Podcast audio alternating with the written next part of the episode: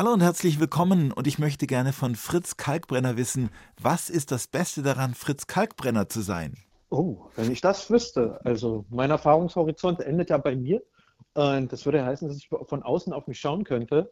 Ich glaube, das wird auch mir weiterhin ein Geheimnis bleiben. Aber würden Sie es uns empfehlen, sich? Ich glaube, wenn die Menschen ehrlich sind, sind sie alle wohler, am wohlsten in ihrer eigenen Haut. Und das gilt natürlich für mich. Also das heißt, ich kann mir selber das uneingeschränkt empfehlen. 1 zu 1, der Talk auf Bayern 2. Achim Bogdan im Gespräch mit Fritz Kalkbrenner, Berliner Technolegende. Ja, und Soul und Elektro und vieles mehr. Hallo nach Berlin, freue mich sehr, dass Sie da sind, Fritz Kalkbrenner. Hallo, Grüße. Ähm, ja, wo sitzen Sie gerade? In Ihrem Studio? Ja, es ist nicht unbedingt mein Studio, aber es ist so ein befreundetes Studio. Ich bin hier so in so einem äh, Gemeinschaftsstudiokomplex. Also Sie sind mit einem Studio befreundet. Das ist doch schon mal was. Das auf jeden Fall.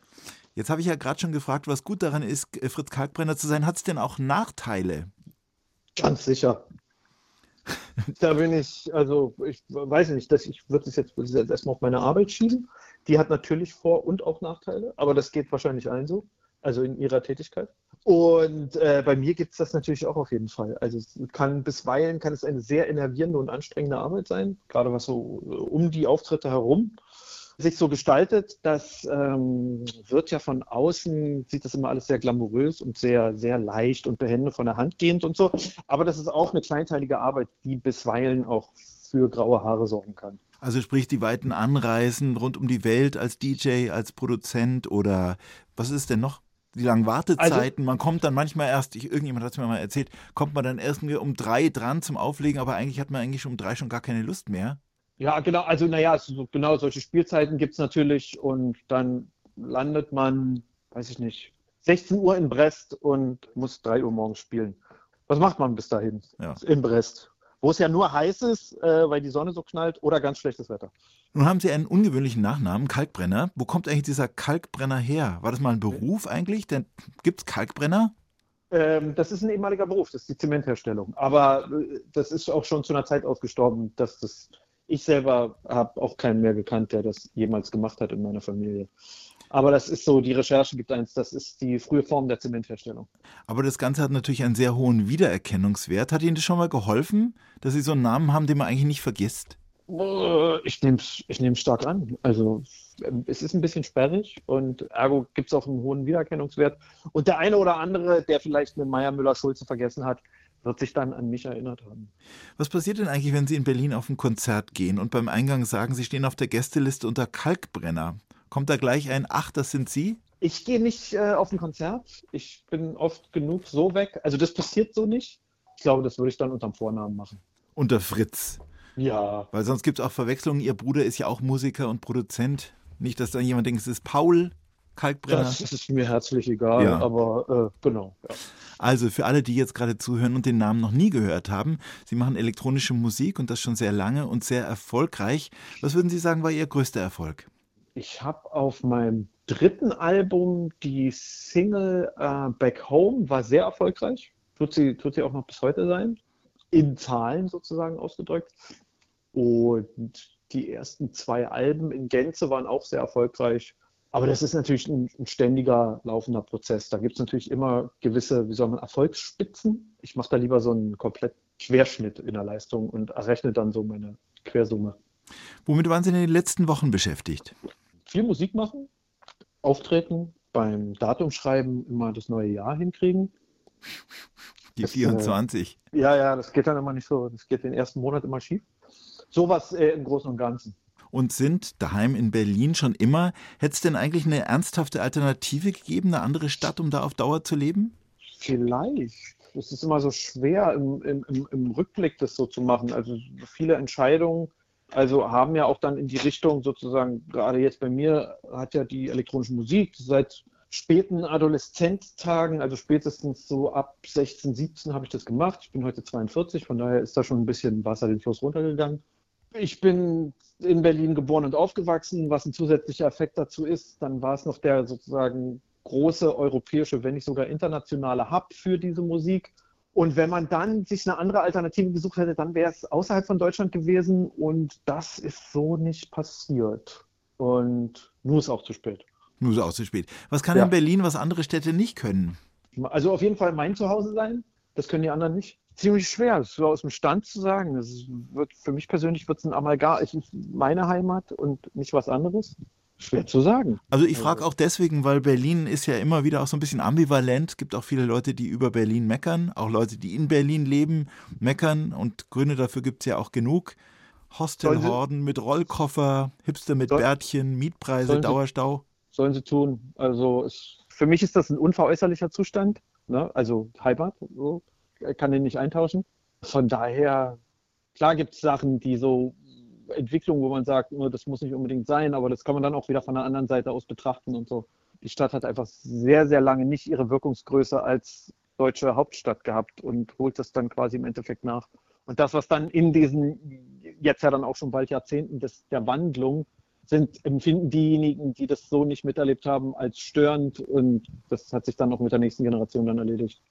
Und sagen Sie uns noch einen persönlichen Lieblingsort in Berlin. Äh, die Frankfurter Allee, äh, das ist äh, eine der großen, großen Einfuhrmagistralen, äh, die zu, zum Alexanderplatz hinführen. Und die bin ich schon seit meiner Jugendzeit, bin ich die immer wirklich sehr gerne. Wenn ich, also, wenn ich mich entscheiden konnte, entweder ich fahre jetzt sechs Stationen mit der U-Bahn oder ich laufe die sechs Kilometer und gucke mir sozusagen die Stadt an. Das habe ich immer sehr gerne gemacht. Und wenn es die Zeit erlaubt, mache ich es heute noch. Wir hören jetzt Musik von unserem Gast gemeinsam mit seinem Bruder. Hier sind Fritz und Paul Kalkbrenner und Sky and Sand. Und wenn Sie es hören, wird es vielleicht auch klingeln im Kopf. Da ist der Mann. Ähm, ich glaube, Sie haben es gesungen. Das ist richtig.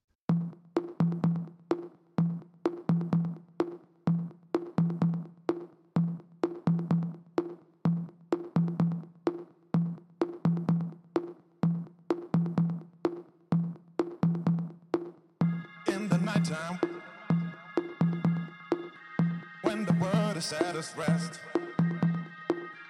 you will find me in the place I know the best. Dancing, shouting,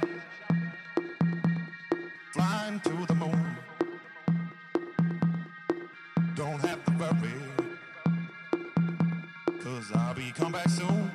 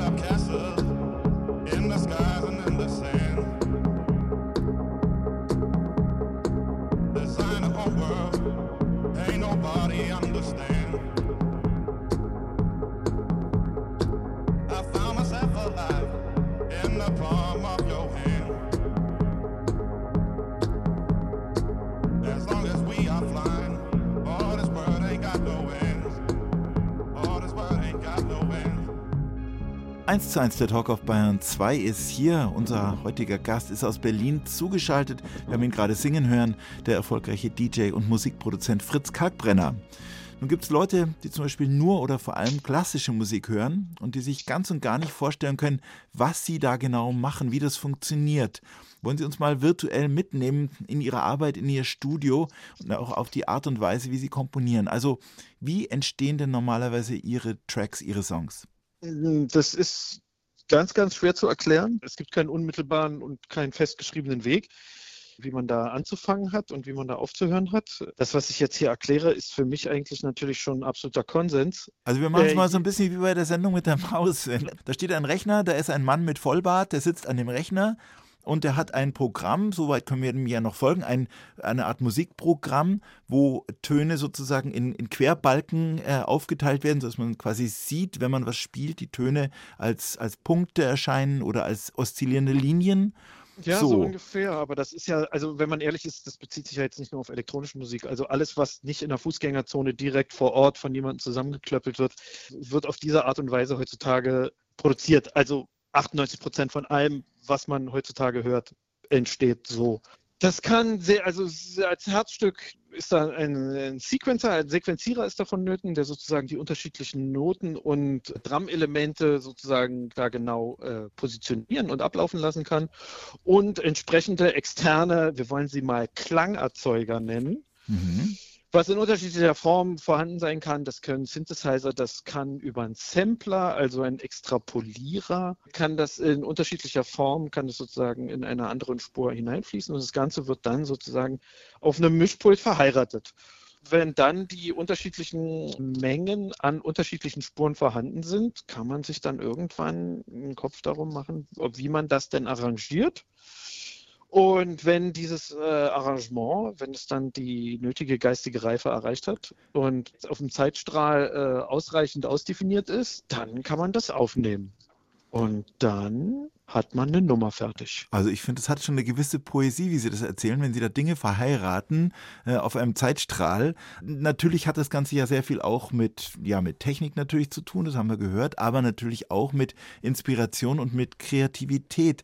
Wenn Sie jetzt so einen, so einen Track aufnehmen, so einen elektronischen, was steht denn im Regelfall am Anfang? Ist das eher dann der Rhythmus?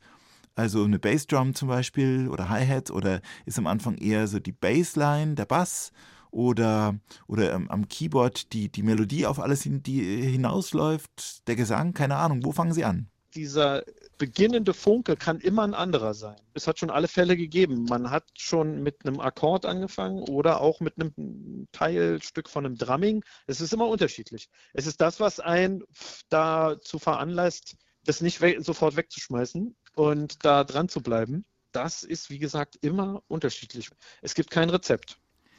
Nun sind Sie ja quasi ein fast schon Pionier der Szene. Es gibt heutzutage 14-Jährige, die können unglaubliche Dinge am Rechner, sitzen dann vielleicht irgendwo in Ida Oberstein oder in Gückelhirn bei Marolz Weissach und haben aber eigentlich sozusagen die technischen Fähigkeiten, die möglicherweise sogar ihre überschreiten. Wo kommt dann die ihre Kunst oder, oder sozusagen ihre Fähigkeit zum Tragen? Ist es dann die Erfahrung oder die guten Ideen, die Sie in sich tragen? Ich tippe mal, dass es eine Kombination aus den Dingen ist. Viele Jahre der eigenen Musikerziehung sind da natürlich vonnöten. Also jeder, der von sich behauptet, er fördert das alles nur aus sich heraus, ist natürlich ein Lügner, weil der, der Mensch ist ein soziales Wesen und von daher sind alle musikalischen Einflüsse bis zu einem großen Teil natürlich auch schon mal so vorexerziert worden, da es ja nichts Neues unter der Sonne gibt. Und da muss natürlich ein bisschen Zeit äh, ins Land gehen und man muss natürlich auch schon viel gehört haben und vielleicht viel, auch viel Gutes gehört haben, was am Anfang immer schwer ist. Das ist natürlich so, dass die, da die Erfahrung eine, eine Rolle spielt. Ab und an gibt es natürlich Wunderkinder, die sozusagen ab einem sehr frühen Zeitpunkt das machen können, aber man muss ja auch willentlich sein, irgendetwas auszudrücken. Und das auszudrücken, das muss man ja auch schon kennen. Und da Also- hilft es ja auch ein bisschen gelebt zu haben. Wenn Sie da so sitzen im Studio, haben Sie dann auch schon mal so den Moment gehabt, wo Sie eigentlich schon ahnen im Studio, das ist ein Hit, was ich da gerade mache? Also ich ahne, dass es, dass es eine für meine Begriffe sehr gute Nummer wird. Das auf jeden Fall. Das mit dem Hit ist noch mal, steht auch nochmal auf einem ganz anderen Blatt, weil das ist äh, oft jenseits der eigenen Wirkung und Entscheidung. Also es gibt ganz großartige Titel, die ungehört in der Versenkung verschwunden sind. Und das heißt nicht, dass die einen Deutsch schlechter waren, aber dass man eine sehr, sehr tolle Nummer ab einem sehr frühen Zeitpunkt am Wickel hat, das geht. Das kann sein, dass man eine Dreiviertelstunde im Studio sitzt und es so gut funktioniert und die Dinge so kongenial ineinander greifen, dass man, das wird eine richtig gute Nummer. Also Beispiel Sky and Sand, was wir vorher gehört haben, der Stück, äh, das gerade lief, bei dem Sie ja auch gesungen haben, das ist ja 2008 rausgekommen, ist inzwischen fast 200 Millionen Mal geklickt als Stream im Netz und ist bis heute der Song, der am zweitlängsten jemals in den deutschen Charts war. Ich glaube 129 Wochen, nur betroffen von Last Christmas von Wham. Ein irrer Erfolg. Haben Sie es da geahnt, als Sie es gesungen haben, da steckt was drin? Äh, nee, also der hat sich so graduell und schichtweise hat er sich entwickelt und ist dann erst, als der sozusagen zum ersten Mal, als den die ersten Leute gehört haben und den dann so positiv bewertet haben, ist uns das aufgefallen, dass der sehr großen Wirkungskreis haben könnte. Eine Stunde, zwei Menschen im Gespräch auf Bayern 2.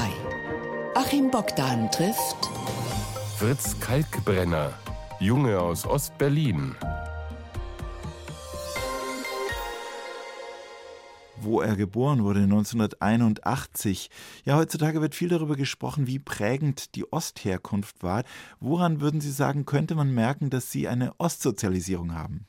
Das kann man merken, wenn man eine Minute mit mir spricht. Im, Im, Folgejahr nach der Wende hat es ja bei uns nicht aufgehört zu existieren oder so. Also jetzt, wir reden jetzt nicht vom vom Staatsgefüge, aber dann ist ja, man ist ja nicht automatisch in ein anderes Teil des Landes transferiert worden. Und ähm, die Eltern waren auch immer noch dieselben Menschen und alle, die man kannte und mit denen man gesprochen hat. Von daher, das bricht ja nicht sofort ab und geht auch unter und so. Also es gibt ja, deswegen heißt es ja Sozialisation. Das ist ja ein sehr tiefgreifender und äh, in die Seele verflochtener Prozess. Das kann man, glaube ich, sehr schnell rausfinden. Und das ist, ist auch einfach so. Alles andere wäre gelogen. Also es ist natürlich ganz, äh, hat mein Leben als solches geprägt und äh, ist auch ein nicht zu leugnender Bestandteil. Sie kommen aus einem sehr kreativen Umfeld. Schon Ihr Großvater war ein berühmter Maler, Fritz Eisel. Was haben Sie an den noch für Erinnerungen? Der war ein sehr großer, äh, realistischer, impressionistischer Maler. Einer der Vorderen dieser Nation. Er fragt sich jetzt natürlich welcher. Wir gehören ja zusammen. Ja, nee, äh, zu dem Zeitpunkt meine ich. Und der war ein, ein sehr wissender, sehr abenteuerlicher Patriarch, hat sehr viele große Lebensweisheiten seinen Kindern und Enkelkindern mitgegeben. Fällt dir noch eine ein? Ja, nicht jeder, der auf dich scheißt, ist dein Freund und nicht jeder, der dich aus der Scheiße zieht, dein Feind. Also Fritz Eisel hat unter anderem ein berühmtes Mosaik geschaffen, Der Mensch bezwingt den Kosmos, bis heute zu sehen in Potsdam an der Außenfassade des Rechenzentrums. Ja, und dann sind da ihre Eltern, Jörn und Carla Kalkbrenner, die beide erfolgreiche Journalisten, Journalistinnen und Autoren sind. Wie politisch war denn ihr Elternhaus? Sehr politisch. Also ich meine, mein Opusonkel war äh, 33 bis 45 im KZ und das nicht auf dem Wachturm. Oh, von daher ist das natürlich sehr früh mitgegeben in dem Falle. Das ist eine, eine wie sagt man, eine bunte äh, deutsche Geschichte in dem Falle. In unterschiedlichen Extremen und Richtungen ist es dann in, in vielen Generationen gegangen und dann findet sich das auf einmal in einer Familie wieder. Gab es denn auch mal Stress mit der DDR zwischen Ihren Eltern und dem Staat? Ja, mein, mein Vater ist 87 aus der Partei ausgeschlossen worden und mit einem Arbeitsverbot belegt worden wegen, wie soll man sagen, staatsfeindlicher Äußerungen. Und war dann sozusagen dazu verdammt, äh, zu Hause abzuhocken. Das war dann in Anführungszeichen, glücklicherweise ist er dann anderthalb Jahre später, kam ja die Wende und dann wurde das alles genullt, aber das wusste man ja zu dem Zeitpunkt nicht. Von daher hätte das natürlich auch noch 10, 15 Jahre so weitergehen können. Schwein gehabt, würde man da sagen. Sie waren ja Kind, äh, acht Jahre ungefähr, als der Mauerfall war, aber erinnern tun sich vermutlich schon. Und zwar an was denn eigentlich? Ah, also ziemlich alles. Also die frühe, die, die Vorwendefalltage, so, dass man da, wo man zu dem Zeitpunkt die Erwachsenen das schon mitbekommen haben, dass sozusagen, das jetzt, man sagt jetzt nicht, dass in der Luft lag und so, aber die zwei vorangegangenen Monate haben auf jeden Fall da schon in den Raum gestellt, dass da auf jeden Fall irgendwas sich ändern würde oder passieren würde. Und am 9. November selber sind wir noch nicht los, sondern erst am Folgetag, am 10. Und wir waren am 10. alle zusammen, die Eltern und die Kinder, dann in Westberlin mit mehreren tausend anderen Ostberlinern. Also das ist noch alles sehr, sehr zugegen. Und wie haben Sie das äh, empfunden als Kind? Denn es sah ja schon doch ein bisschen anders aus als in Ostberlin. Ja, klar, natürlich ist es ein anderes Land, andere Struktur, äh, alles, alles anders und fremd wahrgenommen. Sehr großer, äh, das, das Thema ist mir schon in den vergangenen Jahren schon ein paar Mal äh, über den Weg gelaufen, dass ich das so mit anderen aus meiner Zeit und aus meiner Gegend festgestellt habe, dass der, der Westen hat anders gerochen. Man möge mich nicht fragen, wie, aber er hat es auf jeden Fall getan. Und äh, das bestätigen mir auch andere, die dann so, wie äh, wenn es ihnen dann wie Schuppen von den Augen fällt und sagen, ja, das ist genau das, was ich, äh, was ich auch teilen kann. Und das war ja umgekehrt mit der DDR genauso. Ging ja uns, wenn man so will, äh, die aus dem Westen in die DDR rüber sind, ja ähnlich. Wahrscheinlich. Also da war so natürlich diese Zweitaktmotoren, die Trabis haben einen bestimmten Geruch gehabt, das Putzmittel, das so ein bisschen chemisch gerochen hat und so weiter. Also es hatte auch, auch der Osten hatte seinen Geruch. Ja, das mag, das mag, äh, das äh, bin ich sofort bereit zu glauben. Na? Also von daher, ähm, ja, so wird es gewesen sein. Was hat denn die, die Wende dann konkret bedeutet? Das hat ja auch sehr schnell große Veränderungen mit sich gebracht, vom Schulsystem bis zu den ähm, Arbeitsplätzen, beziehungsweise später nicht mehr vorhandenen Arbeitsplätzen. Was, äh, an was erinnern Sie sich aus diesen Wendejahren? da ist dann bei mir natürlich auch so ein bisschen Mutmaßung mit bei, weil ich das dann so konkret nicht äh, ne, äh, weiß, beziehungsweise Sachen rekonstruieren muss, aber es ist schon so, dass in der Gegend so bei uns um Lichtenberg herum war das dann natürlich zu dem Zeitpunkt, dass all die Väter von all den, so meinen äh, Freunden, die da zuvor noch in Lohn und Brot standen, taten das nicht mehr. Weil, ja, aus welchen Gründen, also wie genau, warum das jetzt passiert ist und warum diese Betriebe aufgelöst bzw. zerschlagen wurden, da bräuchte man jetzt nochmal eine zusätzliche Stunde, eine Stunde um das nochmal genau ins Detail auseinanderzunehmen. Also wir wollen jetzt nicht diese ganzen üblichen Schlagworte in den Mund nehmen und so. Und wie, warum bei dem, ich will, ich sage jetzt mal in Anführungszeichen, dann bei dem Versuch der Treuhand sozusagen die ehemalige DDR fit zu machen, ja, ob man denn da hätte mit so einem scharfen Messer schneiden müssen, ist im Nachhinein ist es natürlich müßig. Aber es hat für Verwerfungen gesorgt, die absolut spürbar waren und die ja indirekt heute sich immer noch so fortbewegen, wie so, wenn man Steine in eine Pfütze wirft und dann so die Wellen nach außen gehen. Mm, also diese Erfahrung, dass viele Menschen im Osten, sehr, sehr viele, ihren eigentlichen mm, Beruf verloren haben und nochmal neu anfangen mussten. Das haben Sie ja offensichtlich auch erlebt. Ja, ohne Frage, natürlich. Da geht es dann auch um so um Nichtanerkennung von gewissen Abschlüssen etc. etc. Also ähm, ja das ist natürlich, da würde man dann hätte man hätte man sozusagen diesen äh, den Prozess der Nationszusammenführung hätte man den etwas hätte man den unter Umständen etwas gemächlicher führen können. Das ist immer diese große Frage.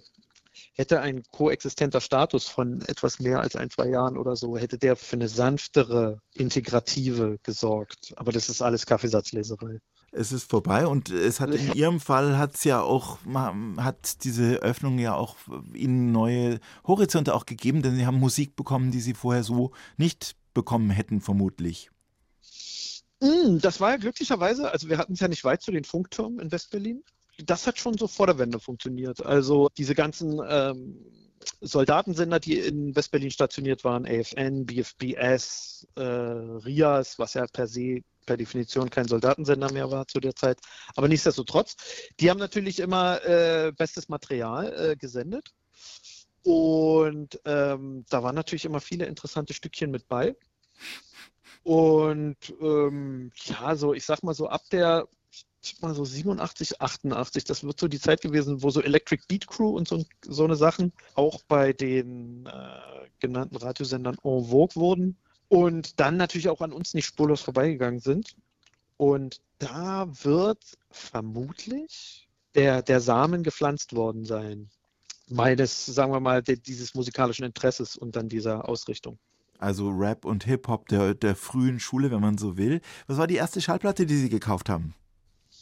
Mm, das dürfte, ich glaube, De La Soul, Three Feet High and Rising. Das habe ich in, am Kudamm im WOM, World of Music hieß das. Das war so ein, Gab es in München auch und in Nürnberg. ja, ne, WOM, WOM. das war, war eine große Kiste und so, die, das hat man ja gerne besucht und war für seine Zeit natürlich auch mehr als exquisit sortiert. Und genau, da ist man dann mit seinem hart Ersparten hingegangen und hat es dann dafür äh, 60 Minuten feinstes Material auf den Kopf gehauen. 1 zu 1 der Talk auf Bayern 2 ist hier mit Achim Bogdan am Mikrofon und mit meinem Gast Fritz Kalkbrenner, Berliner Musiker und Produzent, zugeschaltet aus Berlin. Ja, wir waren gerade stehen geblieben, ja, an der Schwelle, so frühe 90er Jahre in Berlin. Die Mauer hatte sich geöffnet. Sie hatten sich ihre ersten Hip-Hop-Platten gekauft. Und äh, das war letztendlich auch die Zeit, als Sie in der Schule Probleme hatten, glaube ich. Mm, Das kam noch, das kam schon ein bisschen später, weil das ist dann eher so zum Ende hin. Ja. Das wird so ab so, so, ich sag mal, ab 96 wird sich dann so langsam verdichtet haben, dass ich in meinem jugendlichen Leichtsinn eben nicht alles auf die exquisite schulische Ausbildung gegeben habe, sondern lieber auf alles andere. Und dann demzufolge dann auch die Früchte dieses Verhaltens tragen durfte. Und dann, glaube ich, mit 17 musste ich dann die Schule verlassen, weil das dann nicht mehr tragbar war.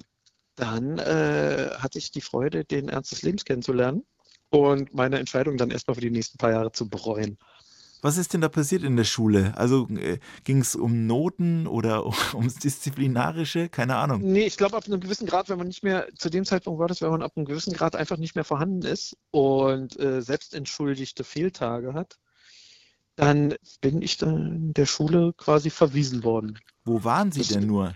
Oh, ja, an einigen, an einigen schönen Stellen. Wie gesagt, Berlin, Berlin hatte sehr viel zu bieten zu der Zeit, hat es ja heute noch, aber für so einen 16-, 17-Jährigen sind sehr viele Sachen interessant. Nur nicht die, die es sein sollten. Und ja, und dann äh, habe ich dann da vor veränderten Tatsachen gestanden. Also es war die Zeit, als in Berlin nach dem Mauerfall es unheimlich viel Zwischennutz gab, illegale Clubs, viel Dynamik. Irgend so ein Club namens Suicide irgendwas. Suicide Circus war ein, war ein großer, einflussreicher Club in Berlin, das stimmt.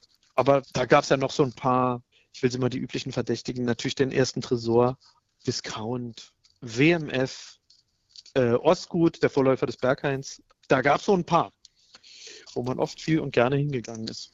Und zwar nicht nur Mann, sondern sie. Genau. So, und das heißt, wie können wir uns das jetzt so vorstellen? Da war also ein, ein junger Typ mit 17, der wollte so ein bisschen, der war wild, der wollte die Welt erobern, die Schule jetzt nicht mehr so ganz. Aber das geht natürlich auch nur begrenzt. Irgendwann muss man ja Geld verdienen oder sich au- ausbilden lassen oder die Eltern sagen was. Also wie, wie war es dann mit dem Gegenwind zu diesem Lebensentwurf? Nee, also meine, meine Eltern haben mich dann äh, in weiser, erzieherischer Absicht rausgeworfen, haben gesagt, okay, du, hast, du triffst diese eine Entscheidung, dann lebe mit der anderen und kümmere dich selber um eine Behausung, was ich dann auch gemacht habe. Im Nachhinein ist es natürlich ein, eine folgerichtige und auch richtige Entscheidung gewesen, meiner Eltern. Und äh, ab da habe ich dann äh, vieles gemacht. Also ich habe mich in allerlei seltsamen Jobs verdingt, wo es dann einfach darum ging, Geld zu gehen. Das geht von Baustelle bis Schlachthof. Und habe dann nach ein paar Jahren, habe ich dann so angefangen, meine ersten Schritte so im Bereich des äh, Fernsehjournalismus, äh, Musik im, im Speziellen natürlich, weil ich ja diese Expertise hatte, habe ich dann da meine ersten Schritte unternommen und habe dann auch acht, neun Jahre als freier TV-Autor bei den öffentlich-rechtlichen gearbeitet, also Mhm. ähm, dem RBB, MDR, Deutsche Welle und ein einjähriges Intermezzo bei MTV gab es auch.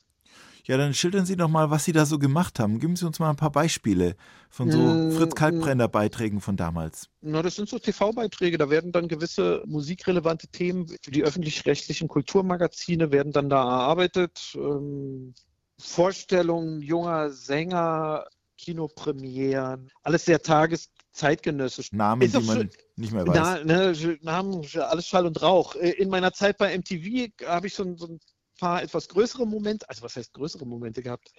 Ich habe, ähm, wann war das?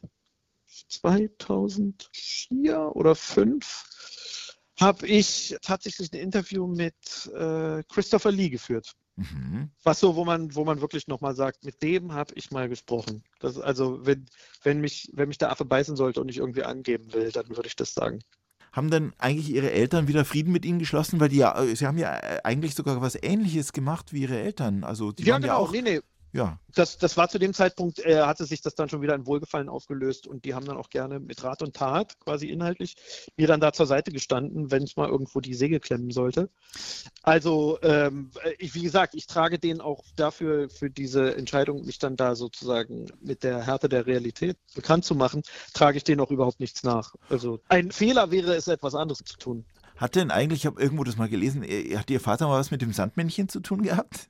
Der war zeitweise war der da in diesem Team, was da gearbeitet hat. Das stimmt. Ich glaube, die werden da so Geschichten, so Themen für erarbeitet haben. Sie haben Musik geliebt, das haben Sie uns erzählt. Und wann ging es denn dann los, dass Sie aktiv selber Musik gemacht haben? Das wird so mit 17 gewesen sein. Da habe ich Teile des Musikequipments meines Bruders, der zu der Zeit 21 war, quasi ererbt. Und man muss dazu sagen, das war zu dieser Zeit, äh, lag das in diesem Zirkel von jungen Leuten so derartig in der Luft. Da hat jeder irgendwie es zumindest versucht oder sozusagen seinen Spaß daran gehabt, sich da so ein bisschen auszutoben.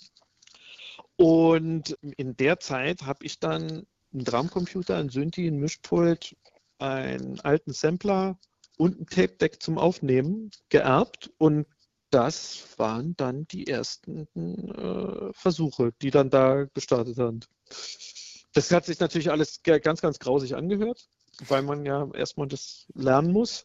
Und das ist glücklicherweise auch alles verloren gegangen. Und genau. Also Sie sind nicht erpressbar. Hab ich Ich habe überleg hier einen ob ich alten Track von Fritz Kalkbrenner vorliegen und Schwerlich. Also ich glaube, das meiste, was fertig geworden ist, dazu kann ich auch stehen. an welcher Stelle hat es denn Fahrt aufgenommen? Hm, Das wird so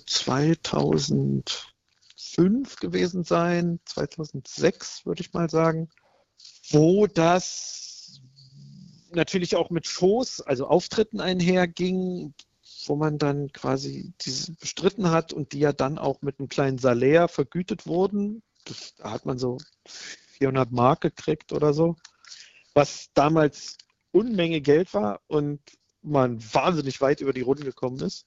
Das war dann wirklich so, dass dann eines Tages so ich quasi kurz innegehalten habe und gesagt, Moment mal, kann es sein, dass ich seit einem halben Jahr nicht mehr bei irgendeinem Sender oder einer Redaktion vorstellig war, um ein Stück zu machen? Kann es sein, dass ich hier seit einem halben Jahr vom Musikmachen ausschließlich lebe? Und das war auch so. Und das hat sich glücklicherweise bis heute gehalten. Also quasi so ein bisschen spielerisch reingerutscht. Es gab dann noch so einen Wendepunkt, wenn man so will. Das war der Spielfilm Berlin Calling 2008 vom Regisseur Hannes Stör mit ihrem Bruder in der Hauptrolle und dem Song, den wir ganz zu Beginn der Sendung gehört haben. Die Leute haben hingehört, wer singt denn da und so weiter. Das hat ihnen schon auch geholfen. der natürlich da viele Türen und auch in anderen Zirkeln viel eröffnet und dann die vielleicht nötige Anfangsaufmerksamkeit schafft, dass man den Leuten sozusagen nahebringen kann, hier, das gibt es, das macht man. Das ist ja heutzutage, das gibt es ja oft, die Welt ist ja voll mit vielen tollen Musikern, die leider, muss man ja sagen, einfach nicht schlichtweg die Chance bekommen, das äh, einmalig an den Mann zu bringen und äh, ihre Großartigkeit, die unbestritten ist, unter Beweis zu stellen. Und genau, dieser Film hat als solches dann natürlich wie so ein Multiplikator funktioniert und dann da auch einen immensen Schub noch gegeben.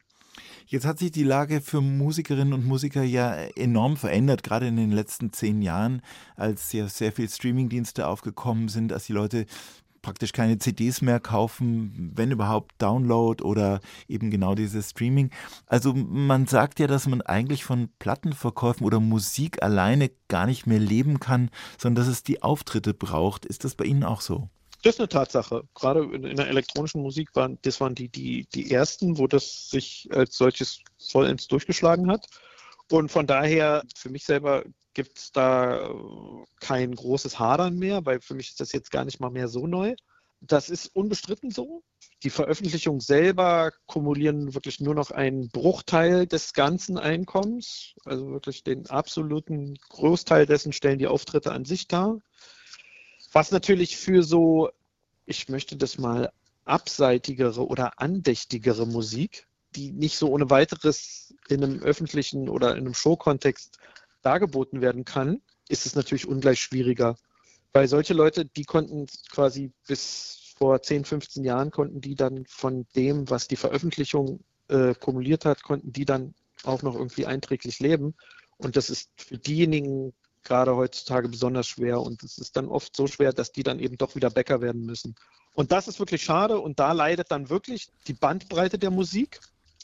Aber es ist auf der anderen Seite, man es ist da natürlich auch müßig, die Tränen in den Fluss fließen zu lassen, weil der, der Geist kehrt nicht mehr in die Flasche zurück. Alle Träume sozusagen, die da irgendwie zurück, äh, rückwärts führen, sind, sind nur nostalgisch. Vielleicht war diese große Künstleranbetung und äh, die, die, die großen Auswertungszahlen, wo Leute mit Veröffentlichung Geld verdient haben, sind ja in der Geschichte der Musik und der Musiker, Musiker an sich, ist das nur ein ganz kurzer Funken. Also wir reden ja von so 1905 bis 2005. Das sind also 100 Jahre vom Wachszylinder bis zum Ende des Downloads wo sozusagen die Musiker zu Stars erhoben wurden und halbe Helden aus ihnen gemacht wurden, während sie 95 äh, Prozent der Weltgeschichte immer nachts vor die Tore mit dem anderen Gesinde gescheucht wurden.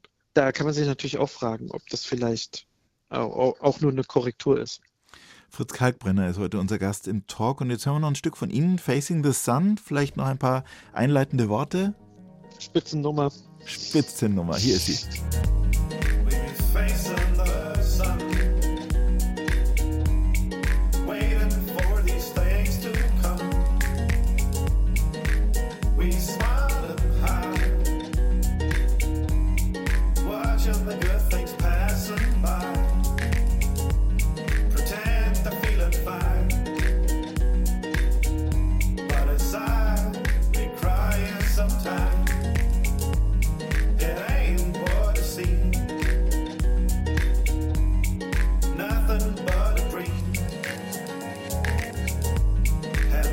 Gast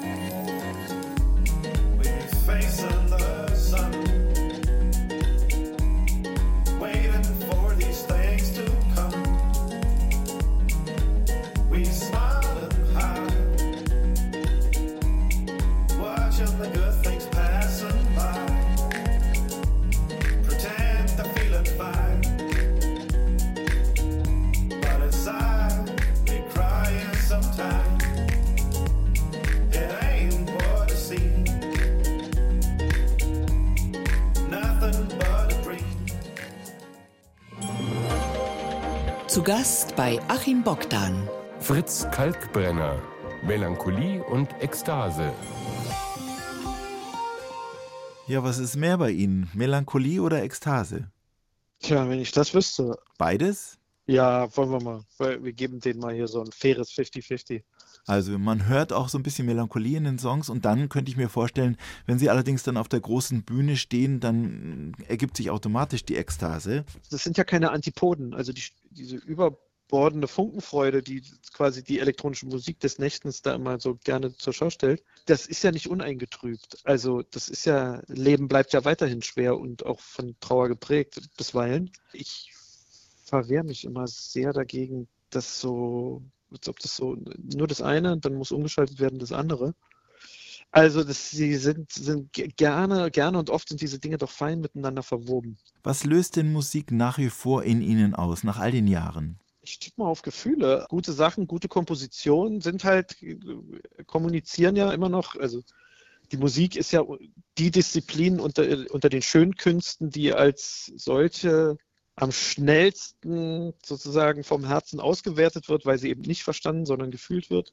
Als solches besitzt die Musik halt immer noch den geöltesten Schlüssel von allen sozusagen, um dieses Schloss aufzumachen.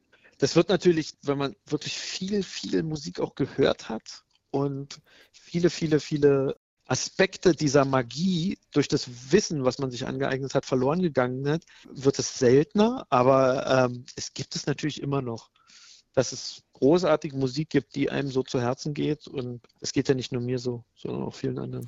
Und das ist ja dann nicht nur die Musik, die Sie selber machen, sondern das ist ja auch Musik, die es gibt, vielleicht zum Teil sogar schon lange gibt. Mm, Sagen Sie uns doch mal so ein, zwei Acts, Künstlerinnen, Künstler, die bei was bei Ihnen was in Schwingung bringen.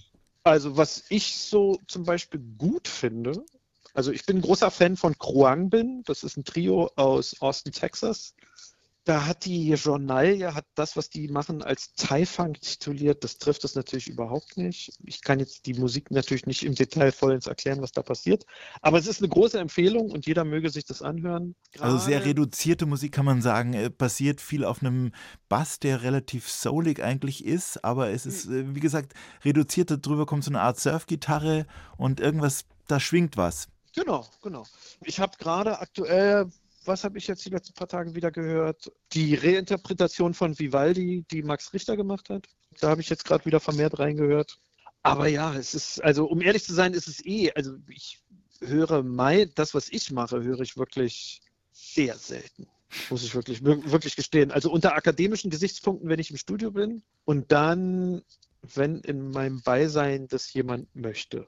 Aber weil es, ist kein Verwehren oder so, aber also ich muss, das muss nicht unbedingt sein. Ne? Weil ich, also ich kenne das, zu- ich kenne das bis ins letzte Detail und so. Und es, äh, bei mir hat sich dieses metallische Gefühl unter der Zunge, dieser Selbstbeweihräucherung, das ist mir irgendwie zuwider. Es reicht ja, wenn es die anderen hören. Ganz Genau. viele. Genau, da ist gänzlich, es ist, äh, voll, ist vollkommen allen geholfen. Und für die macht man es ja auch. Und die anderen Musiker, die ich toll finde, die machen das ja auch quasi dann unter anderem auch für mich. Und vielleicht geht es denen ja genauso. Und immerhin hat die Musik sie ja auch wirklich um die Welt gebracht. Sagen Sie mal so zwei, drei Orte auf der Welt, an die Sie nicht gekommen wären, wenn es nicht Ihre Musik gegeben hätte. Ich wäre bestimmt nicht nach Australien oder nach China oder nach Kanada gekommen, wenn ich Mechatroniker geworden wäre. Und gibt es denn, wenn Sie schon so viele Orte bereist haben, es kommen ja noch andere dazu, Bali, Singapur und so weiter, mh, haben Sie irgendwo gemerkt, dass Musik, Ihre Musik unterschiedlich äh, ankommt, also sozusagen eine andere Art von Aufnahme findet, erkennbar?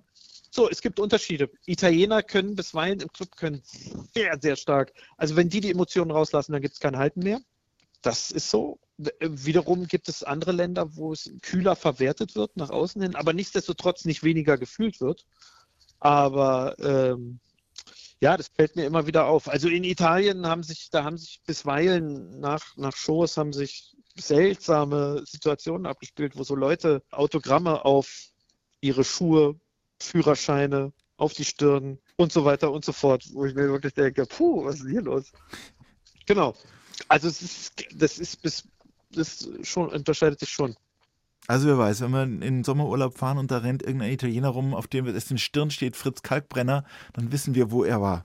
Ob sich das so lange gehalten hat, ich weiß es nicht. Fritz Kalkbrenner, wie geht's weiter? Was haben Sie gerade für Pläne, für Ziele? Ziel ist, übernächste Woche in Zürich zu spielen. Da ist meine nächste Show. Und vorher habe ich noch die Verleihung vom Deutschen Musiker-Autorenpreis. Da bin ich auch noch zugegen. Und wie alt kann man so als DJ werden, wenn man dann immer um 3 Uhr früh ran muss? Wie lange macht man das? Das ist eine sehr gute Frage. Das ist, also ich äh, spiele in Anführungszeichen nicht mehr so spät. Also gerade in der Sommersaison, wenn es dann sozusagen um Tagesfestivals geht, das ist dann mir als Mitte 40er ist es dann, dann auch schon lieber, das muss ich gestehen.